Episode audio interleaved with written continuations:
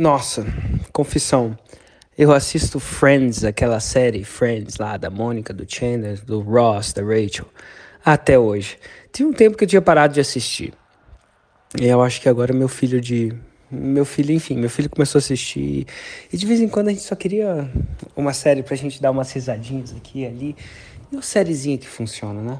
Não sei exatamente quantas, quantas temporadas não, mas foram.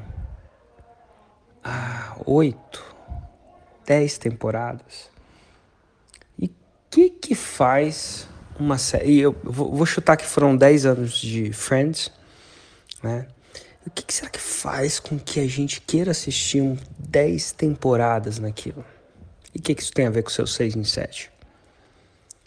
É que é interessante, né? Os mesmos personagens, as, enfim, mesmo jeitão deles. O que faz a gente faz, querer assistir? Uma vez eu ouvi um cara chamado Gabriel Zanirato me explicar uma tese que era muito boa. Ele falou assim, Érico, os personagens são os mesmos, mas eles evoluem. Então, se você vê no começo, a Rachel chegou lá e tal, é, tinha acabado de sair do altar, eventualmente se apaixona pelo Ross, depois, enfim, tem um filho com o Ross, e, enfim. A coisa vai acontecendo, Chandler se apaixona pela Mônica, é, enfim, várias evoluções. Eu acho que é essa evolução do personagem que faz com que a gente queira assistir ele, ele por tanto tempo, sabe? Ah, agora o que, que vai acontecer com eles? Como é que vai acontecer? Vai pedir em casamento? Vai pedir em casamento? É porque a parada é muito romântica, né? É, tem uma parada assim. E eu me pergunto, e você? Você já programou a evolução do seu personagem?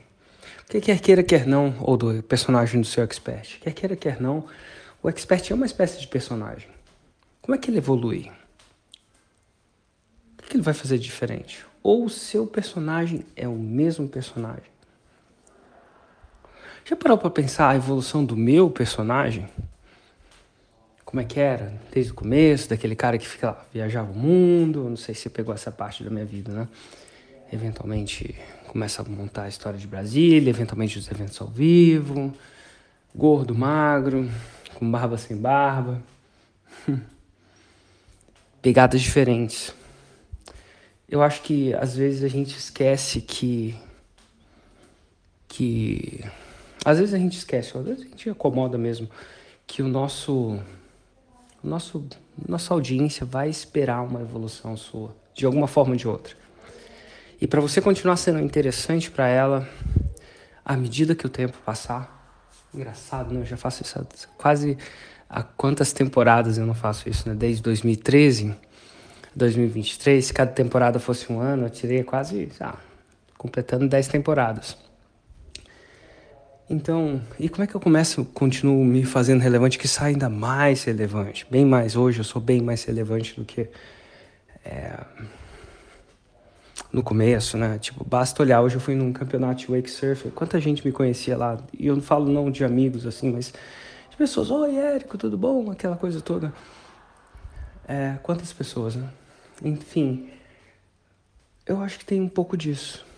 Tem um pouco des, dessa procura por uma evolução. Eu acho que a audiência, a sua audiência vai esperar isso de você. E no longo prazo é uma coisa para você ficar colocando na cachola. Como é que eu vou evoluir? Como é que eu vou crescer? Qual vai ser minha próxima fase?